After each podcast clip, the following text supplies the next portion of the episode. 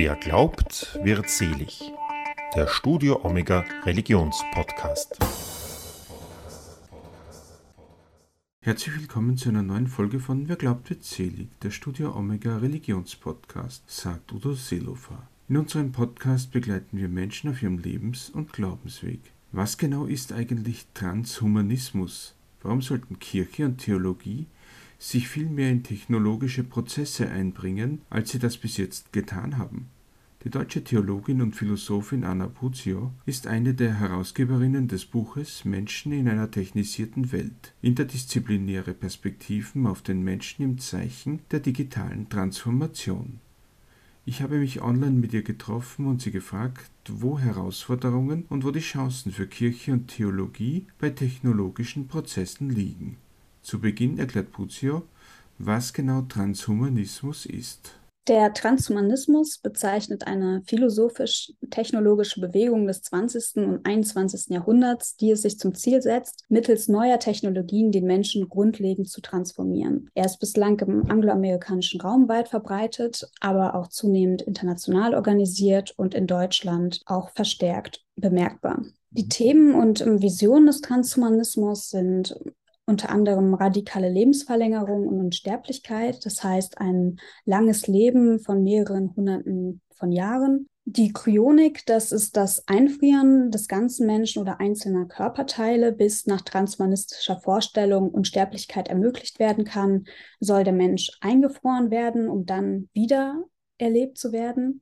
Verschiedene Vorstellungen des Human Enhancement, das sind Vorstellungen der Optimierung des Körpers die es auch außerhalb des Transhumanismus schon gibt. Verschmelzungen von Körper und Technik im Sinne einer Cyborgisierung, also eines Verschmelzens von verschiedenen Technologien, die in den Körper implementiert werden. Und allgemein die Erschließung neuer Erfahrungswelten, neuer Sinnesfähigkeiten, Veränderungen der raumzeitlichen Wirklichkeit durch Technologien. In diesem, ja, in dem transhumanistischen Diskurs sind auch zahlreiche religiöse Motive präsent technoreligiöse Motive wie das Streben nach Unsterblichkeit, paradiesische Vorstellungen, Minderung von Leid, Transzendenzvorstellungen oder moralische Verbesserung, moralisches Enhancement. In meinem Buch über Menschen zur Anthropologie des Transhumanismus habe ich die Argumentation kritisch überprüft wie sich der Transhumanismus einordnen lässt, wie plausibel seine Visionen sind, wie lässt er sich einschätzen und untersucht, welches Menschen- und Körperverständnis er vertritt. welches Bild vom Menschen entwirft der, denn wenn ein zentrales Ziel in einer Transformation des Menschen besteht, dann stellt sich zuerst die grundlegende Frage, wie er den Menschen überhaupt versteht. Wie versteht er den Menschen denn? Wenn man das stark herunterbricht, sieht man, dass das Menschenverständnis des Transhumanismus sehr reduktionistisch verfasst ist. Das heißt, er reduziert den Menschen auf Algorithmen, auf biologische Grundlagen und dann auch sehr vereinfacht nur bestimmte biologische Grundlagen. Das heißt, er bezieht sich stark auf die Naturwissenschaften und gibt vor, dass er naturwissenschaftlich argumentiert. Letztlich widerspricht er aber den naturwissenschaftlichen Erkenntnissen stark. Zum Beispiel in der Vision des Mind-Uploadings, das bezeichnet das Hochladen des ganzen Menschen, also eine spekulative Vision, auf eine Festplatte. Hier wird das ganze Menschsein auf eine Datenstruktur reduziert, als würde der Mensch auf einer Datenstruktur leben können und auf einer Festplatte existieren können. In einem Beitrag in dem von Ihnen mit herausgegebenen Buch Menschen in einer technisierten Welt kritisieren Sie auch, dass der Transhumanismus hier nicht tragfähig argumentiert eben und den Menschen da quasi auf Information und Gehirn reduziert. Was vergisst der Transhumanismus da? Er vergisst zum einen die Einheit von Mensch und Körper, dass unsere Existenz an einen Körper rückgebunden ist und dieser Körper sehr wichtig ist, auch im technologischen Diskurs und außerhalb des technologischen Diskurses dass wir auf den Körper angewiesen sind und ja, wir nicht Geist ohne Körper denken können, dass es also eine psychosomatische Einheit bilden. Er vergisst auch die menschliche Erfahrungswirklichkeit, die Erfahrungen, die Menschen im Alltag sammeln, die werden komplett ausgeblendet. Er macht ethisch, vertritt er Zielvorstellungen, die in Richtung Perfektion und totale Kontrolle gehen, Auch hier vergisst er die Pluralität der Menschen- und Körperverständnisse zum Beispiel, macht diskriminierende Implikationen, also argumentiert ähm, Stellen sexistisch oder ähm, diskriminiert Menschen mit Behinderungen, diskriminiert das Altern, alternde Menschen und ist sehr stark leistungsorientiert. Weil es sehr stark dann noch ein ähm, Streben nach Perfektion eigentlich auch ist, oder? Der Transhumanismus suggeriert, dass er eine Verbesserung des Menschen anstrebt, dass er den Menschen verbessert. Und das ist ein sehr verführerischer Gedanke und auch etwas, wo wir ja direkt zustimmen würden. Warum sollten wir uns nicht verbessern? Aber wenn man sich die Argumentationsstrukturen des Transhumanismus anschaut, dann muss man sich die Frage stellen, was ist Verbesserung für den Transhumanismus?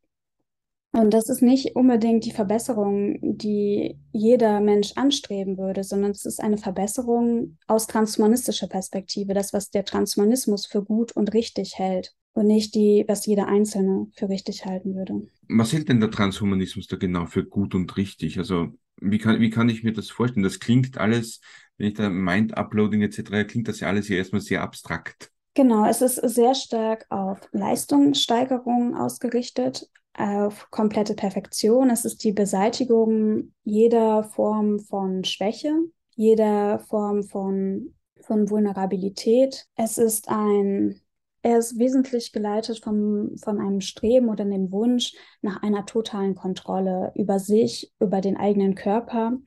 Alles, was unkontrolliert ist, wird als Schwäche verstanden. Alles, alle Krankheit, alles Leid, aber auch alles, wo man nicht die totale Kontrolle hat im Körper, wo man sich dann natürlich auch fragen muss, ob das wirklich erstrebenswert ist oder ob nicht tatsächlich auch dieses Unkontrollierbare, dieses nicht vorprogrammierte ähm, einen Wert hat. Wenn ich mir das so vorstelle, das radiert doch eigentlich die Vielfalt aus, oder? Es radiert natürlich tatsächlich die Vielfalt aus und es ist auch unrealistisch. Perfektion als ein Ideal ist natürlich ein unerreichbares Ziel und es radiert die Vielfalt der Menschen- und Körperverständnisse aus. Also wie gesagt, ist der Transhumanismus mit Diskriminierung verbunden auf verschiedenen Ebenen und favorisiert den nach seines, seines Erachtens leistungsstarken Menschen. Ist natürlich auch stark von westlichen Idealen geprägt, um was da als zielführend oder mhm. Ja, Perfektion, Leistung verstanden wird. Genau. Warum ist es dann für so viele Menschen trotzdem erstrebenswert? Ich halte den Transhumanismus für tatsächlich sehr verführerisch in dem, was er ähm, in den Vorstellungen, die er bietet. Allgemein ist der Technikdiskurs mit vielen Visionen, Wünschen, Sehnsüchten, Halsfantasien verbunden. Und interessant ist gerade auch, dass im Technikdiskurs zahlreiche religiöse Motive rezipiert werden, wie das Streben nach Unsterblichkeit, Beseitigung von Leid und paradiesische Vorstellungen. Der Transhumanismus ist hochattraktiv, weil er verspricht, durch Technik alle gesellschaftlichen Probleme einfach und kompliziert lösen zu können. Es ist verführerisch, sich es so leicht zu machen und sich dem Transhumanismus gedankenlos anzuschließen. Das Gedankengebäude des Transhumanismus ist aber letztlich ideologisch und die Argumentation brüchig. Was genau sind denn da die Bruchstellen in der Argumentation? Vor allem habe ich das stark gemacht, die, der Bezug auf die Naturwissenschaften. Also ähm, der Transhumanismus suggeriert, dass er sich jetzt auf die Naturwissenschaften bezieht und damit eine neue Religion bildet oder etwas Besseres als Religion ist, wobei sich natürlich Naturwissenschaft und Religion ja nicht widersprechen. Er bezieht sich aber gar nicht auf die aktuellen naturwissenschaftlichen Erkenntnisse, sondern argumentiert sehr reduktionistisch und simplifizierend, indem er beispielsweise suggeriert, dass eine Charaktereigenschaft oder eine menschliche Verhaltensweise, nehmen wir Humor, Angst, bestimmte Emotionen, Hartnäckigkeit, etwas gut oder schlecht ist, dasjenige nur auf einem Gen abgebildet. Und wenn wir dieses Gen beseitigen oder verdoppeln, vervielfachen, ausbauen, dann ist diese Charaktereigenschaft oder Verhaltensweise, Emotionen mhm. öfter da oder beseitigt. Also es ist ein sehr simplifizierender Ansatz. Es sind sehr ähm, simplifizierende Ansätze, wie man den Menschen umbearbeiten kann. Aubrey de Grey zum Beispiel vertritt, dass der Mensch wie ein Auto funktioniert und sagt, wir müssen gar nicht verstehen, wie das Auto oder der Mensch tatsächlich funktioniert. Wir müssen nur den Schaden beheben, um das Altern beheben zu können. Das heißt, wenn wir Teile des Körpers ausbauen, also bestimmte Zellstrukturen, die er für schädlich hält, meint er, können wir unsterblich werden. Er meint, der Mensch ist hochkomplex, aber wir müssen den Menschen gar nicht in seiner Komplexität verstehen, sondern wir müssen einfach einige Zellen beseitigen. Und das ist auch eine naturwissenschaftlich nicht verantwortungsvolle ähm, Position. Natürlich, da würden uns die Naturwissenschaftler zustimmen. Das klingt auch sehr technisch. Also das klingt fast so, als würde man den Menschen in eine Werkstatt bringen und ja. ein Ersatzteil einbauen und dann ist alles wieder gut. Also inwiefern wird denn durch die technischen Entwicklungen der Mensch und das menschliche Dasein eben verändert? Ja, Digitalisierung und Technologisieren verändern alle Lebensbereiche. Politik, Wirtschaft, Bildung, Gesundheit und Kultur sind wesentlich von technologischen Prozessen beeinflusst. Und dazu braucht es ethische Reflexionen und viele politische und rechtliche Rahmenstrukturen müssen erst geschaffen werden. Mhm. Es stellen sich Fragen nach Selbstbestimmung, Freiheit und Privatsphäre, nach Gerechtigkeit und Solidarität. In unserem Buch Menschsein einer technisierten Welt haben meine Kolleginnen und ich die interdisziplinären Zugänge stark gemacht. Wir haben Beiträge aus Bildung, Philosophie, Theologie, Ethik, Ernährungswissenschaften, Psychologie oder Pflege versammelt und gezeigt, dass wir eine interdisziplinäre Zusammenarbeit brauchen für anthropologische, ethische Zugänge zum Menschsein einer technisierten Welt, also die Zusammenarbeit der verschiedenen Disziplinen brauchen, um das Menschsein einer technisierten Welt erschließen, verstehen und verantwortungsvoll gestalten zu können. Also man braucht hier quasi einen Zugang aus möglichst vielen verschiedenen Blickwinkeln, um die Komplexität halbwegs greifen zu können, wenn ich das richtig verstanden ja. habe.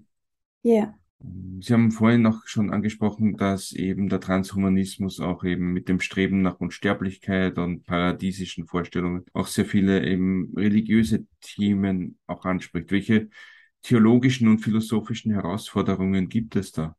Ja, und dadurch, dass alle Lebensbereiche und Strukturen von Digitalisierung und Technologisierung betroffen sind, kommen zahlreiche theologische und philosophische Fragen auf. Das sind Fragen der Metaphysik, wie zum Beispiel das Bewusstsein von KI ist eine sehr populäre Frage. Wir haben das in der Medizinethik, die medizinischen Technologien oder die humanoide Robotik übt eine große Faszination aus. Religiöse Roboter werden wahrscheinlich in den kommenden Jahren ein größeres theologisches Thema werden. Frage nach Leitbildern, die die Gesellschaft prägen, nach ethische Fragen wie Gerechtigkeit, Solidarität, gerechte Teilhabe, Autonomie.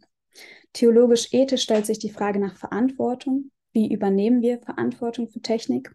Es kommt ein großes Orientierungsbedürfnis in der Gesellschaft aus, verbunden mit der Polarisierung einer, also einer radikalen Technik, Angst auf der einen Seite und extremer Technik-Euphorie auf der anderen Seite.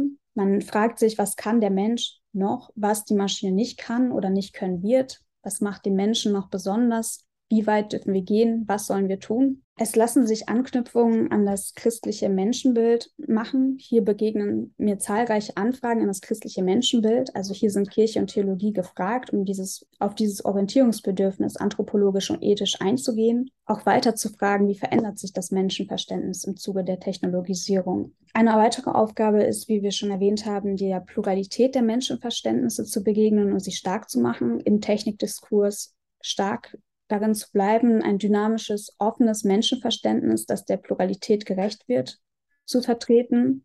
Dieses also auch im Technikdiskurs abzubilden, auch in einer globalen Dimension und Diskriminierung im Technikdiskurs zu vermeiden.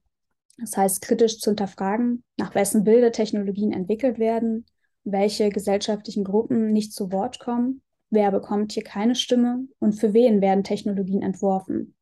Wenn Technik diverser wird, werden sich auch die Zwecke, für die Technik eingesetzt wird, verändern. Sie haben gerade angesprochen, religiöse Roboter, wenn ich das richtig verstanden habe. Wie kann ja. man sich das vorstellen? Ja, da kann man sich verschiedene Optionen vorstellen. Im äh, internationalen Raum gibt es ja bislang schon mehr Erfahrungen mit religiösen Robotern. Wir haben im deutschsprachigen Raum zum Beispiel Erfahrungen mit Bless You 2, mit dem Segensroboter gesammelt. Religiöse Roboter könnten zum einen zu rein administrativen und Verwaltungszwecken eingesetzt werden, um zum Beispiel ähm, ja, kirchliche Personen zu unterstützen in ihren Aufgaben. Sie könnten auch eingesetzt werden für spirituelle Aufgaben, zur Begleitung, zum gemeinsamen, ähm, ja, für Gespräche, zum gemeinsamen Austausch. Es werden soziale Roboter verstärkt im medizinischen Bereich eingesetzt, in Krankenhäusern, in der Kindertherapie, die es ermöglichen, zum Beispiel Kindern den Krankenhausaufenthalt angenehmer zu machen, wenn ein Roboter die Spritze verabreicht oder die Tabletten gibt. Gerade für Kinder, die zum Beispiel durch eine Chemotherapie einen langen Krankenhausaufenthalt haben. Und die Frage ist, wenn diese sozialen Roboter verstärkt im Gesundheitsbereich eingesetzt werden, ob auch die vielen religiösen Gespräche, die im Gesundheitskontext geführt werden, nicht auch Erwähnung finden sollten oder auch eben christliche Werte in diese Roboter einprogrammiert werden. Also auch, ähm, ja, die Frage ist, wenn wir diese sozialen Roboter einsetzen, dann werden sie ja zwingend atheistisch sein, also oder Agnostizismus vertreten. Und die Frage ist, ob man das nicht auch als Chance nutzen könnte, gerade auch hier als Kirche oder Religion einzu, einzutreten und bestimmte Funktionen anzubieten. Natürlich wird das keine Ersetzung des Menschen sein, aber bestimmte Funktionen zumindest. Wollte ich auch, das wollte ich auch gerade ansprechen. Und zwar, egal ob es jetzt christliche, muslimische oder andere religiöse Werte sind, es werden doch auch dann viele Menschen sagen, gerade die spirituelle Begleitung hätte ich dann doch lieber mit einem Menschen, oder? Das weiß ich nicht. Das hängt vom Menschen selbst ab. Die Frage ist, ähm, ob wir das wollen, ob wir das sollen. Ich glaube, dass man da sehr stark differenzieren muss und, keine pauschale Antwort heute treffen kann. Man muss einfach diese Offenheit ähm, dem gegenüber vertreten und schauen, wie ein religiöser Roboter bei Menschen ankommen würde, ob er vielleicht einige Dinge erleichtern würde oder ob vielleicht gerade das Bedürfnis oder die Kompetenz des Menschen in dem Kontext dann stärker gestärkt wird. Ist, es ist beides möglich. Also es kommt dann auch auf das konkrete Individuum dann an, wahrscheinlich.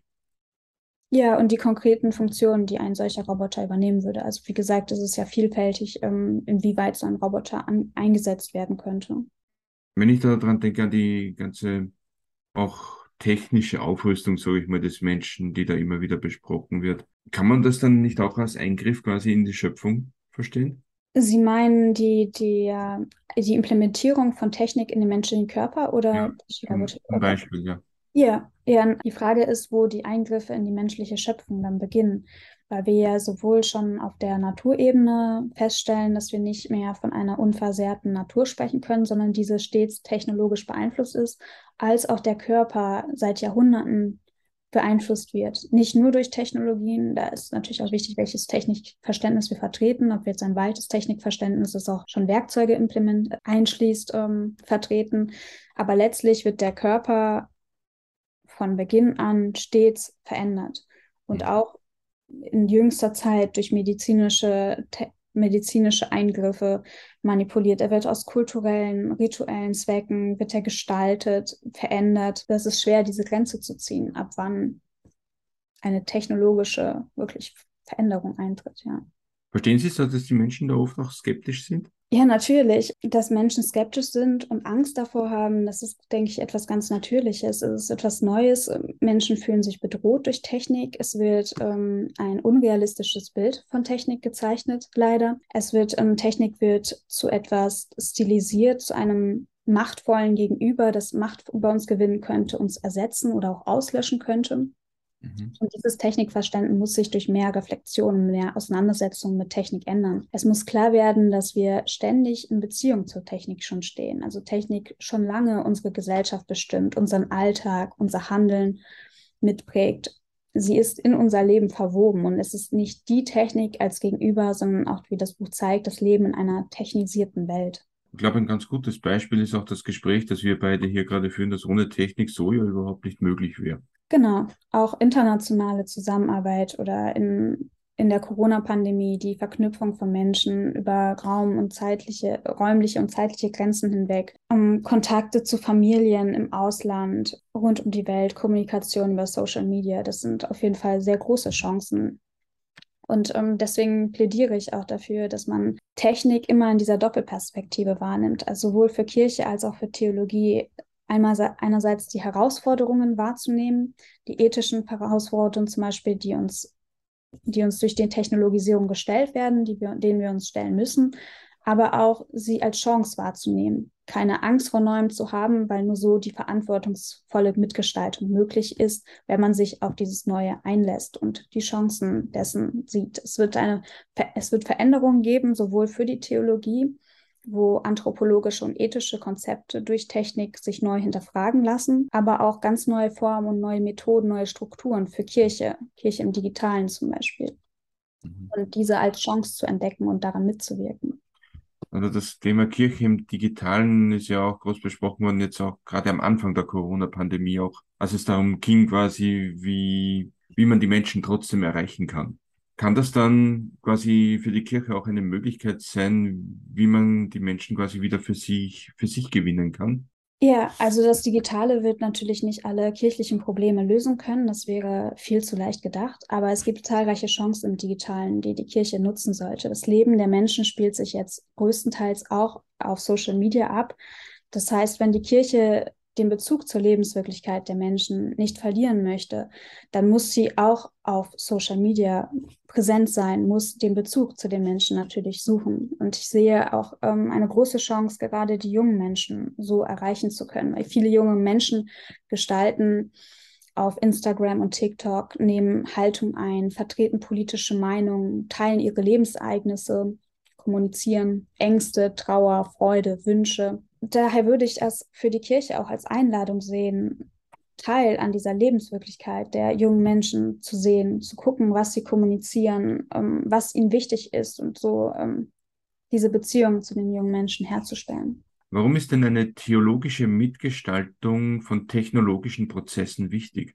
Ich denke, dass es für den technologischen Diskurs eine große Chance auch sein kann, dass äh, theologische Werte im Diskurs mit aufgenommen werden, dass theologische Perspektiven mit aufgenommen werden, Bilder, Geschichten, die die Religion prägen, dass diese im Diskurs Erwähnung finden. Außerdem wird ja im technologischen Diskurs werden ja religiöse Motive rezipiert. Sie finden, sie finden wieder Erwähnung auf aber eine ganz andere Art und Weise und sich damit auch auseinanderzusetzen, inwiefern wieder die alten, älteren religiösen Vorstellungen im technologischen Diskurs wiederbelebt werden, ähm, da Haltung anzunehmen. Außerdem kommen ja zahlreiche Anfragen an die Theologie, gerade im Technikdiskurs jetzt auf. Ich habe gerade schon das, die Anfragen an das christliche Menschenbild zum Beispiel erwähnt.